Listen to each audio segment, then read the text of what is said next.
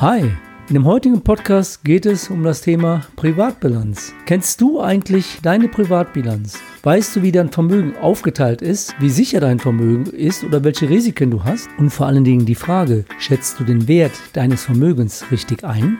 Und dann kommt die andere Seite der Bilanz, nämlich wo kommt dieses Vermögen her? Aus Eigenkapital oder aus Fremdkapital? Und wenn aus Fremdkapital, was ist hier im Zusammenspiel unbedingt zu beachten? Ich garantiere dir, es wird ein spannender Podcast mit Dingen, die du so vielleicht nicht vermutet hättest. Also bleib dran, bis gleich. Herzlich willkommen zu Wenn's um deine Mäuse geht, der Finanzpodcast mit Alexander Katz. Wertvolles Insiderwissen und umsetzbare Tipps unabhängig und auf den Punkt gebracht. Mach mehr aus deinem Geld, nach deinen Wünschen. Schön, dass du am Start bist und los geht's. Heute stelle ich einmal die Frage, vielleicht auch eine provokante Frage. Kennst du wirklich deine Privatbilanz? Bevor ich darauf eingehe, möchte ich dir den Begriff der Bilanz ganz einfach erläutern. Wenn du jetzt ein Blatt nimmst und machst eine horizontale, eine vertikale Linie, dann schreibst du links aktiver, rechts passiver. Was bedeuten jetzt diese Begriffe?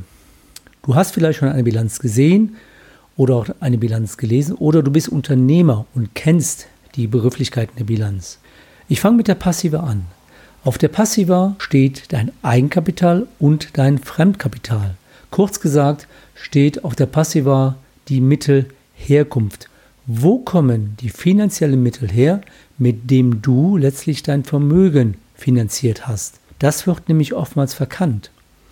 Auf der anderen Seite der Bilanz, auf der Aktiva, findest du dann deine Vermögensstruktur. Wie setzt sich dein Vermögen zusammen? Hier kannst du dir drei Begrifflichkeiten merken. Und zwar die Aufteilung nach dem sogenannten kurzfristigen Vermögen, nämlich dem Umlaufvermögen, dann die Aufteilung nach dem langfristigen Vermögen, dem sogenannten Anlagevermögen. Und dann gibt es noch einen dritten Punkt, den ich heute in diesem Podcast erwähnen möchte. Das sind immaterielle Vermögenswerte, zum Beispiel Beteiligungen an Unternehmen oder Firmen. Bevor ich dir jetzt diese drei Begriffe erläutere, möchte ich den Unterschied erklären zwischen dem sogenannten Bruttovermögen und dem Nettovermögen. Denn der Unterschied ist oftmals den Kunden nicht 100% klar. Dein Bruttovermögen ist das, was wir auf der Aktiva der Bilanz wiederfinden.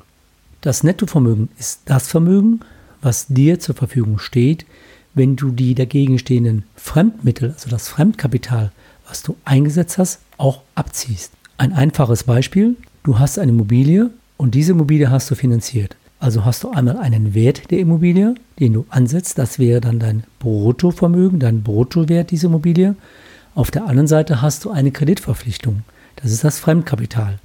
Und wenn du von dem Immobilienwert das Fremdkapital abziehst, dann verbleibt das eigentliche Nettovermögen, das, was dir wirklich zur Verfügung steht. Jetzt kommen wir mal zu der Praxis. Wie setzt sich die Aktiva deiner privaten Bilanz zusammen? Die Struktur kann natürlich völlig unterschiedlich sein. Ich nenne hier die bekanntesten Formen. Fangen wir mit deinem Bankkonto an. Dein Bankkonto Dein Festgeld oder Liquidität, die du zu Hause hast, das ist alles Liquidität, die im Grunde genommen täglich verfügbar ist und keine Risiken enthalten soll. Dann hast du Wertpapieranlagen bei der Bank. Wertpapiere können sein, zum Beispiel Investmentfonds, ETFs, Aktien, Anleihen oder du hast eine Vermögensverwaltung oder in Bitcoins, in Gold, Silber investiert. Und hier ist es ja so, dass du in der Regel bei diesen ganzen Vermögensanlagen auch eine Aufteilung vornimmst, nennt sich Diversifizierung. Beispiel Investmentfonds. Um dein Risiko zu streuen, hast du mit deinem Berater oder mit der Bank verschiedene Anlagen getätigt, die sich unterscheiden können, zum Beispiel nach der Branche oder nach den Ländern, nach der Währung, nach der Nachhaltigkeit oder nach der Volatilität. Schwieriges Wort heißt Schwankungsbreite. Das heißt, hier wurde dein Anforderungsprofil berücksichtigt und auch deine Risikobereitschaft. Und damit hast du für dich einen entsprechenden Mix erreicht. Wie und in welcher Form du deine Vermögenswerte anlegst, ist immer davon abhängig, wie deine persönlichen Anforderungen sind. Beispiel, wann brauchst du die Liquidität? Wann brauchst du die kurzfristige Liquidität? Hättest du zum Beispiel dein Vermögen in nur einem Aktienwert investiert und du brauchst jetzt die Liquidität und genau zu dem Zeitpunkt ist die Aktie, ich sage jetzt mal, abgeschmiert. Dann müsstest du zu diesem Zeitpunkt den Verlust realisieren, um an die Liquidität, die du benötigst, kommen zu können. Der nächste Punkt der Aktiva, das Anlagevermögen. Das Anlagevermögen ist das langfristige Vermögen, das heißt, wo du die nächsten zehn Jahre und länger darauf verzichten kannst, dass du hier keine Liquidität aus diesem Vermögen heraus benötigst. Klassisch ist das Anlagevermögen zum Beispiel deine eigengenutzte Immobilie oder auch deine vermietete Immobilie, also eine Kapitalanlageimmobilie. Was hier zum Beispiel wichtig ist, wenn du eine Kapitalanlageimmobilie kaufst oder daran investierst, dass du für dich eine Mindesthaltedauer von zum Beispiel zehn Jahren und länger planen solltest, damit du bei einem vorzeitigen Verkauf deiner Immobilie nicht etwaige steuerliche Nachteile erleiden musst. Gerade in diesem Bereich deiner Privatbilanz ist der Ansatz des Vermögens wichtig, denn wie setzt du deine Immobilie an? Bei dem eben genannten erklärten Umlaufvermögen ist es ja zunächst relativ einfach. Du bekommst zumindest jährliche Auszüge über deine Guthaben, über deine Wertpapiere und hast einen statischen Wert, zum Beispiel zum 31.12. jeden Jahres. Diesen Wert setzt du für deine Privatbilanz an. Natürlich ist klar, dass der Wert, je nachdem wie du das angelegt hast, sich sehr schnell verändern kann, denn zum Beispiel im Wertpapierbereich wird ein Kurswert ausgewiesen und der kann sich natürlich verändern, der variiert. Aber zumindest hast du erstmal statisch gesehen eine feste Größenordnung, wie du dein kurzfristiges Umlaufvermögen bewerten kannst. Bei dem langfristigen Anlagevermögen ist es etwas komplizierter. Warum? Du hast zum Beispiel ein Immobilienportfolio mit mehreren Immobilien. Du hast eine eigengenutzte Immobilie und du hast Immobilien zur Vermietung. Eigentumswohnung oder ein Mehrfamilienhaus. Und hier ist ja die Frage, wie setzt du denn jetzt den Wert für deine private Vermögensbilanz an? Setzt du den Wert der Immobilie an, den du bei dem damaligen Kauf bezahlt hast? Oder setzt du den heutigen Marktwert an? Da erlebe ich aber oftmals, dass der Kunde eigentlich gar nicht weiß, ja, wie viel ist denn heute meine Immobilie wert? Jeder bekommt mit, dass der Immobilienmarkt gestiegen ist, aber kannst du genau feststellen oder definieren, wie hoch deine Immobilie vom Wert gestiegen ist?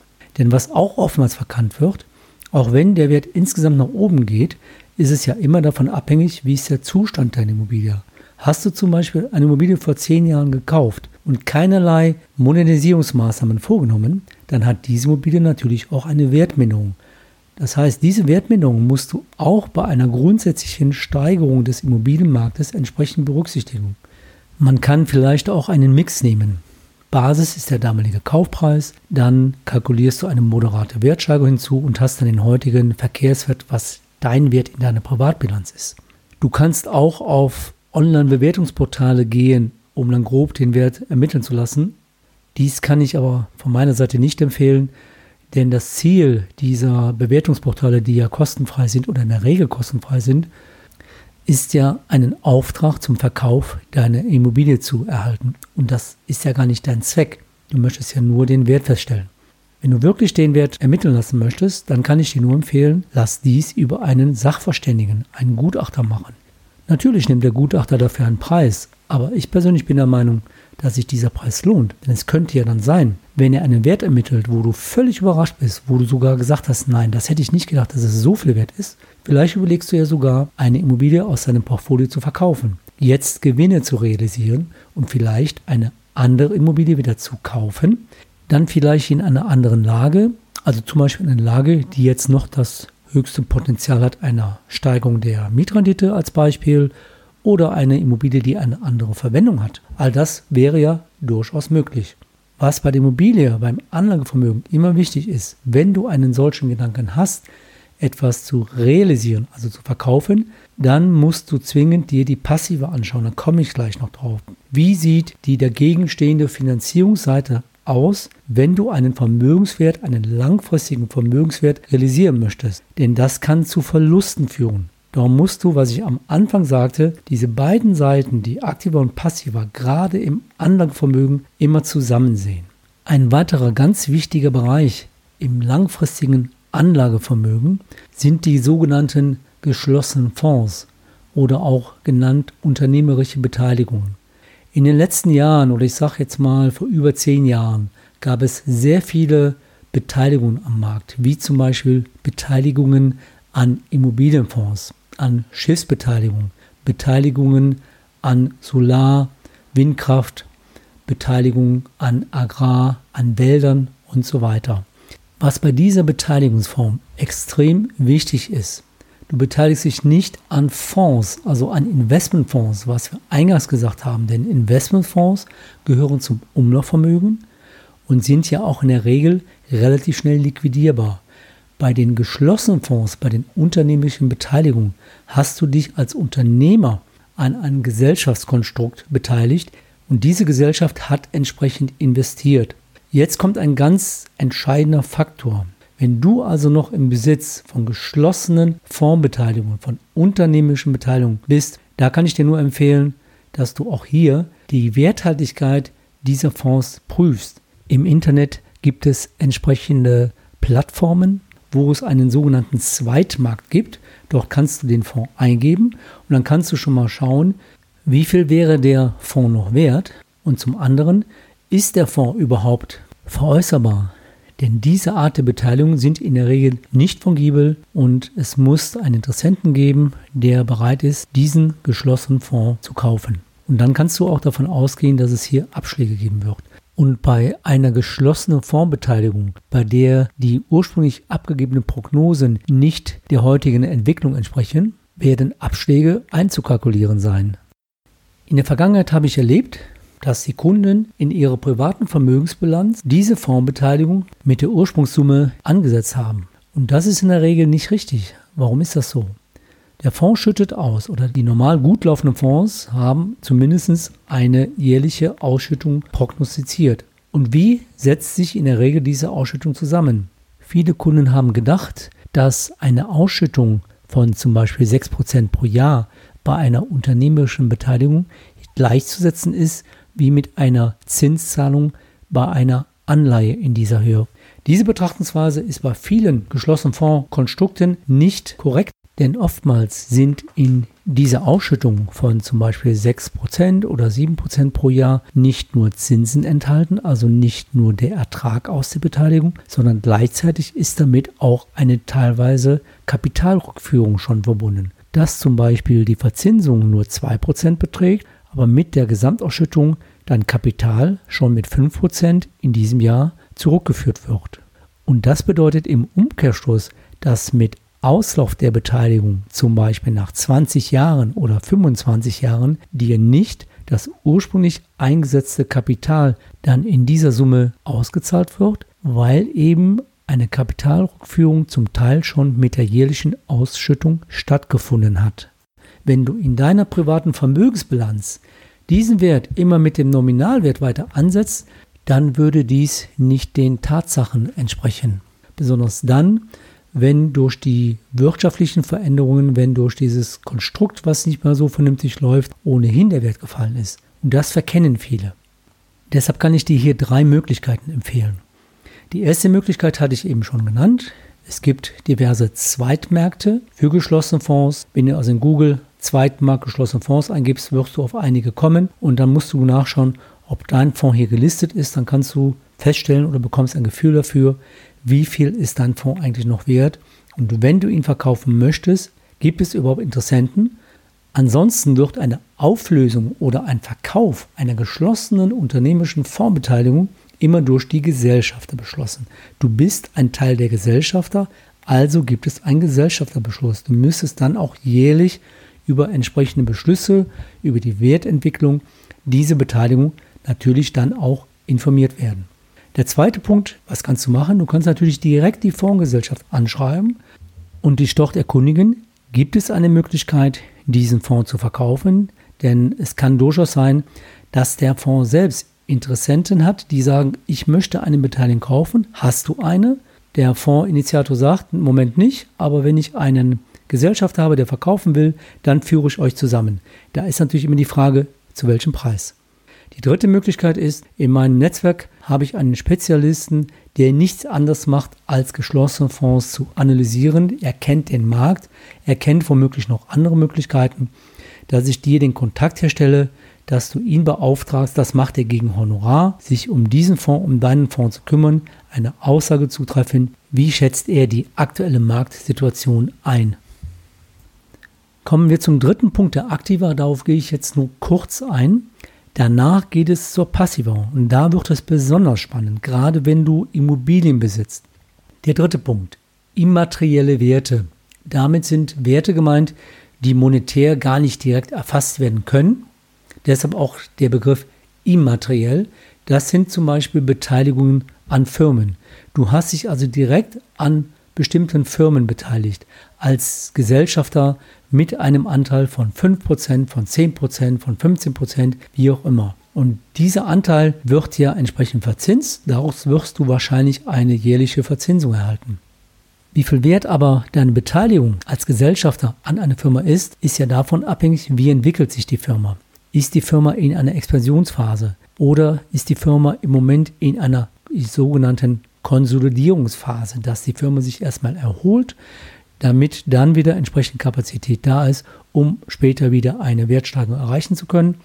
Ein realistischer Firmenwert ist dadurch relativ schwer zu greifen. Du kannst natürlich auch hier eine Basis angeben, wo du sagst, damit hast du dich damals daran beteiligt, kannst für dich eine Wertentwicklung einkalkulieren. Wann du wirklich weißt, wie hoch der Wert ist deiner immateriellen Beteiligung, erfährst du dann, wenn du diesen Wert verkaufst. Denn dann wird der realistische Zeitwert deines Firmenwertes ermittelt und du weißt, wie viel Gewinn du hiermit mit dieser Beteiligung erzielt hast. Das sind also die drei wichtigsten Punkte und Strukturen deiner Privatbilanz auf der Aktiva, nämlich kurzfristiges Umlaufvermögen, langfristiges Anlagevermögen und immaterielle Werte.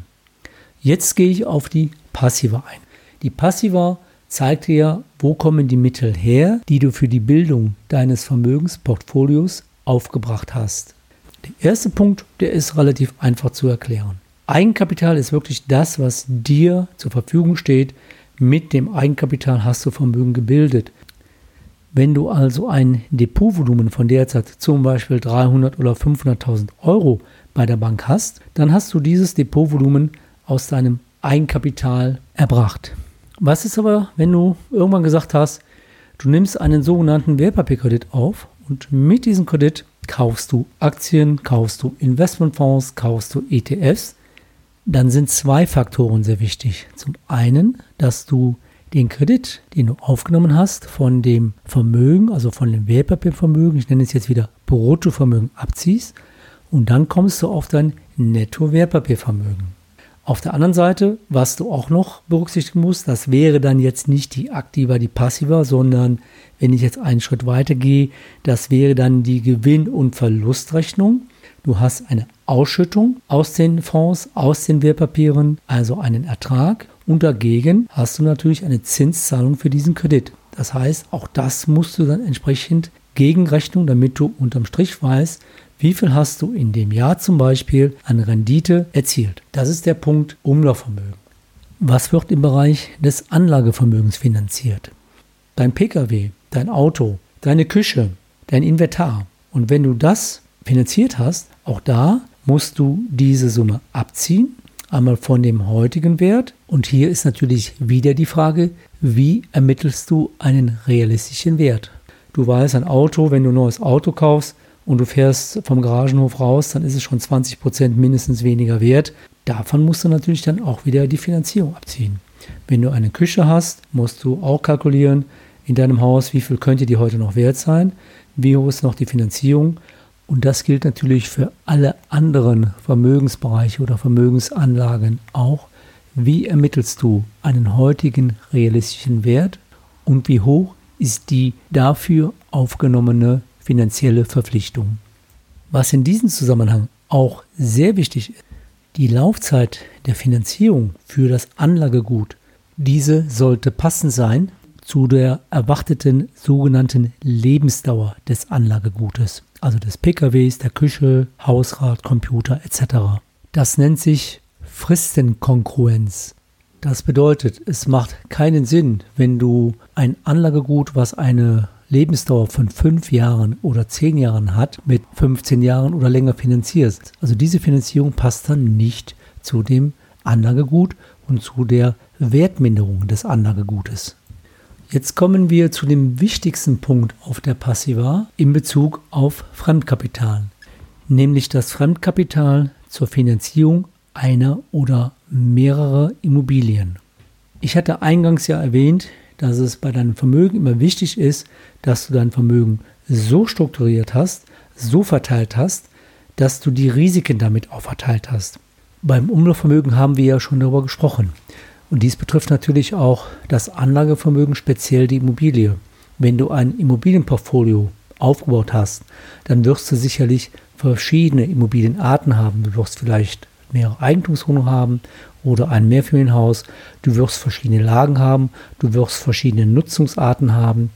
Damit hast du dein Risiko zum Beispiel in diesem Segment der Immobilie gestreut. Warum kann man das nicht auch auf der Schuldenseite machen? Oftmals wird es nicht gemacht. Warum wird das nicht gemacht? Du kaufst eine Immobilie und baust zum Beispiel in einem Finanzierungskonzept nur einen Kreditbaustein ein. Du planst beispielsweise eventuell die Immobilie in zehn Jahren wieder zu veräußern. Und aufgrund dessen planst du auch nur einen Kreditbaustein mit einer Zinsbindungsfrist von zehn Jahren. Vielleicht planst du ja auch zu sagen, wenn der Markt gut läuft, dann halte ich die Immobilie auch weiter. Denn wenn ich eine gute Rendite aus den Mieteinnahmen habe, warum sollte ich dann die Immobilie verkaufen? Ist natürlich immer davon abhängig, was du später planst. Und warum sollte eine Finanzierung nicht mal so gestaltet sein, dass du sagst, gut, du machst einen Baustein mit einer Zinsbindung von 10 Jahren. Du machst einen zweiten Baustein mit einer Zinsbindung von 15 oder sogar 20 Jahren. Du verteilst also die Bausteine, um damit auch dein Risiko bei Ablauf der Zinsbindung zu minimieren. Wenn du alles nur mit einer Zinsbindung machst, dann hast du das volle Risiko, wenn die Zinsen auslaufen, wie ist dann der Zinssatz. Wir haben im Baufinanzierungsbereich derzeit ein absolut historisch niedriges Zinsniveau und derzeit kann man auch noch nicht mal absehen, ob es weitere Zinssenkungen geben könnte. Wir liegen bei 10 Jahres Zinsbindung mittlerweile deutlich unter 1%, teilweise bei 0,7, 0,6%. Natürlich immer abhängig von der Finanzierungsquote und immer abhängig von der Immobilie und deiner Bonität. Im 15- und 20-Jahres-Bereich liegen wir bei teilweise 1,3, 1,5%. Und warum sollte man gerade dann nicht hergehen und lieber eine längere Zinsbindung machen oder es zu verteilen, als zu sagen, und das machen leider viele, das sagt auch immer die Werbung, mach am besten jetzt alles mit 0,7. Du hast so einen günstigen Zins oder 0,5. Keiner redet davon, was ist denn dann, wenn die Zinsbindung nach 10 Jahren ausläuft. Und wenn wir dann in 10 Jahren wieder 3 oder 4 Prozent hätten, was im Schnitt nicht sehr hoch ist, wenn du die letzten 20 Jahre siehst, dann würden alle wahrscheinlich wieder rumjammern und sagen, oh je, jetzt habe ich eine doppelte Zinsbelastung und eine hohe Tilgungsrate, das habe ich gar nicht so einkalkuliert und dann habe ich womöglich in den zehn Jahren ein Problem. Das Problem kann ich doch reduzieren, indem ich sage, ich mache unterschiedliche Zinsbindungsfristen mit unterschiedlichen Kreditbausteinen, also auch von der Höhe. Umgekehrt kann es genauso sein. Man empfiehlt hier, mach in jedem Fall einen Baustein mit 25 und 30 Jahre Zinsbindung. Der liegt dann bei 1,6, 1,7, 1,8 Prozent, wie auch immer. Und du sagst, jo, ich nehme diese Zinssicherheit mit. Du weißt aber eigentlich genau von deiner Planung, dass du einen Baustein in 10 oder 15 Jahren ablösen möchtest. Du bekommst eine Schenkung, wie auch immer. Aber du denkst dir, na gut, ich sichere alles ab, habe kein Risiko. Grundsätzlich richtig. Ich empfehle auch immer, wie eben gesagt, das Zinsrisiko zu verringern. Aber auch hier, warum nicht zwei oder drei Bausteine einbauen, um diese passend zu machen für deine Planung und damit letztlich aus dem Mix auch eine optimale Zinskondition für dich erreichen zu können, damit dann wieder das Verhältnis der Fremdkapitalfinanzierung auf der Passiva passt zu der Immobilie auf deiner Aktiva. Übrigens an dieser Stelle ein ganz kleiner Exkurs. Wenn du Zinsbindungen von 15 oder 20 Jahren vereinbarst, du aber gedanklich überlegst, vielleicht nach 10 oder 12 Jahren deine Immobilie zu verkaufen, dann kannst du das trotzdem machen. Denn du hast ein gesetzliches Kündigungsrecht, das ist im Paragraphen 489 BGB verankert, dass du immer zehn Jahre nach voller Valutierung des Darlehens plus ein halbes Jahr Kündigungsfrist das Darlehen kündigen kannst, ohne dass du eine Vorfälligkeitsentschädigung zahlen musst. Also Beispiel, am 30.12.2019 nimmst du das Darlehen in voller Höhe in Anspruch. Zehn Jahre weiter wäre der 30.12.2029. Und dann kannst du das Darlehen zum 30.06.2030 kündigen Und zu diesem Zeitpunkt kannst du das Darlehen komplett ablösen. Wenn du aber zu diesem Zeitpunkt feststellst, du möchtest die Immobilie nicht verkaufen, du möchtest sie weiterhalten, dann lässt du einfach das Darlehen ganz normal weiterlaufen und damit hast du ja die Zinssicherheit. Und diese Kündigung, die kannst du ja auch in ein oder zwei Jahren noch machen. Du musst sie ja nicht nach diesen zehn Jahren plus diesem halben Jahr machen, das kannst du ja noch später machen. Also die Option hältst du dir immer offen. Deshalb immer wichtig, wenn du eine Finanzierung für eine eigengenutzte oder Kapitalanlageimmobilie planst, wie sind deine Wünsche, wie sind deine Prämissen, was planst du später, dann kann man nämlich das so einbauen, dass es auch Sinn macht und vor allen Dingen, dass mit dem Gesamtkonzept du den bestmöglichen Zins auch bekommst. Genauso das Thema Sondertilgung. Viele Kunden wollen unbedingt eine Sondertilgung haben. In der Regel bewegt sich eine Sondertilgung bei 5% pro Jahr oder bis zu 10% pro Jahr, immer bezogen auf die ursprüngliche Kreditsumme, die du aufnimmst. Und dann kannst du, wenn du willst, einmal im Jahr eine Sondertilgung leisten, musst es aber nicht. Ganz ehrlich, wenn du mal die Statistik sehen würdest, wie viele Kunden nutzen wirklich eine Sondertilgung regelmäßig? Das sind vielleicht 15 bis 20 Prozent aller Kunden. Warum macht man es denn nicht anders? So mache ich es nämlich dass man sagt, wenn du drei Kreditbausteine hast, dann überlegen wir, ob man bei zwei Kreditbausteinen eine Sondertilgung einbauen, um deine Flexibilität zu erhalten. Aber mindestens einen Baustein, da brauchen wir den nicht. Gerade bei Kapitalanlageimmobilien, wenn du hier viel finanzieren möchtest, um den steuerlichen Effekt auch nutzen zu können. Dann wäre es doch besser, dass du das Geld, was du übrig hast, nicht in die Sondertilgung reinpackst, sondern es wieder als Eigenkapitaleinsatz nimmst, um eine weitere Immobilie zu kaufen. Denn der Effekt gerade bei dem jetzigen Zinsniveau dürfte für dich höher sein, als wenn du dir deinen eigenen Steuervorteil damit nimmst. Genauso ist es im Grunde genommen auch bei Eigennutzenimmobilien. Eine Eigennutzenimmobilie ist ein Kapital, was sich nicht verzinst. Also es hat keine Rendite.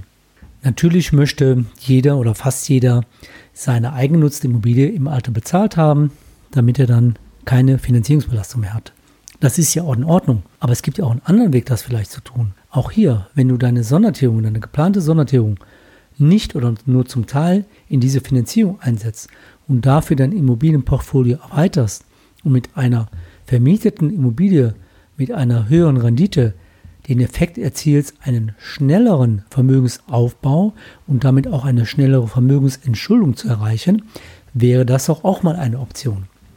Deshalb auf der Passiva wichtig, wie gestaltest du deine dagegen stehende Fremdfinanzierung? Also, Zinsbindungsthema ist wichtig. Du baust verschiedene Bausteine ein. Was ist mit dem Thema Sondertilgung? Packst du die woanders rein? Und wenn du dann bei der Finanzierung deiner Kapitalanlageimmobilie durch ein gutes Konzept das Finanzamt, deinen Vermieter, die Inflation an deinem Vermögensaufbau beteiligst, kann das ja nicht unbedingt verkehrt sein. Jetzt kommen wir so langsam zum Ende dieser Podcast-Episode. Diese Podcast-Episode sollte dir verdeutlichen, dass es nicht immer nur wichtig ist, auf dein Vermögen zu schauen. Wie hast du dein Vermögen aufgeteilt? Wie hast du das Risiko aufgeteilt? Wie hast du die Flexibilität und die Liquidität aufgeteilt? Wichtig ist, gerade bei der Finanzierung des Anlagevermögens auf deiner Aktivseite, die Finanzierung wirklich darauf abzustimmen und damit du den größtmöglichen Nutzen daraus ziehen kannst. Und das wird oftmals vernachlässigt. Viele Kunden haben ihre ganzen Kreditverträge in einen Ordner abgelegt und schauen überhaupt nicht mehr drauf, wissen vielleicht gar nicht, welche Möglichkeiten sie haben von dem Zinsauslauf, von Sondertilgungsmöglichkeiten, Dinge zu verändern, die im Rahmen deiner Planung vielleicht jetzt auch passen würden. Deshalb schau dir nicht immer nur jedes Jahr deine Jahreskontoauszüge an von dem Wertpapierdepot, von deinem Festgeld, von deinem Bankguthaben. Schau dir bitte auch deine ganzen Verträge an. Und in der Gesamtheit sollte beides betrachtet werden, dass die Aktiva und die Passiva im Rahmen deiner persönlichen Bilanz aufeinander optimal abgestimmt sind. Ich hoffe, ich konnte dir mit diesem Podcast verdeutlichen, wie wichtig die Kombination von beiden ist. Gerade bei der aktuellen Diskussion um die europäische Zinspolitik gibt es weitere Zinssenkungen, gibt es Negativzinsen, ist es extrem wichtig, dass du für Veränderungen, auch künftige Veränderungen mit deinem Vermögen und mit deiner Vermögensstruktur optimal aufgestellt bist. Wenn du Fragen hierzu hast, denn es waren eine Menge Themen und es waren viele Ansätze, dann nutze die dir bekannten Kontaktmöglichkeiten oder du kannst auch gerne einen Online-Termin mit mir auf meiner Homepage www.katzfinanz.de vereinbaren. Dann kannst du mit mir in einem 30-minütigen kostenfreien Strategietelefonat über diese Themen sprechen. Das soll es für heute gewesen sein. Ich wünsche euch eine gute und erfolgreiche Woche und sage wie immer bis zum nächsten Mal. Dein Podcaster und Blogger Alexander Katz, der Finanzpodcast, wenn es um deine Mäuse geht. Weitere Infos zu dieser Podcast-Episode findest du in deiner Podcast-App oder im Blogbeitrag zum Podcast unter wennsumdeinemäusegeht.de.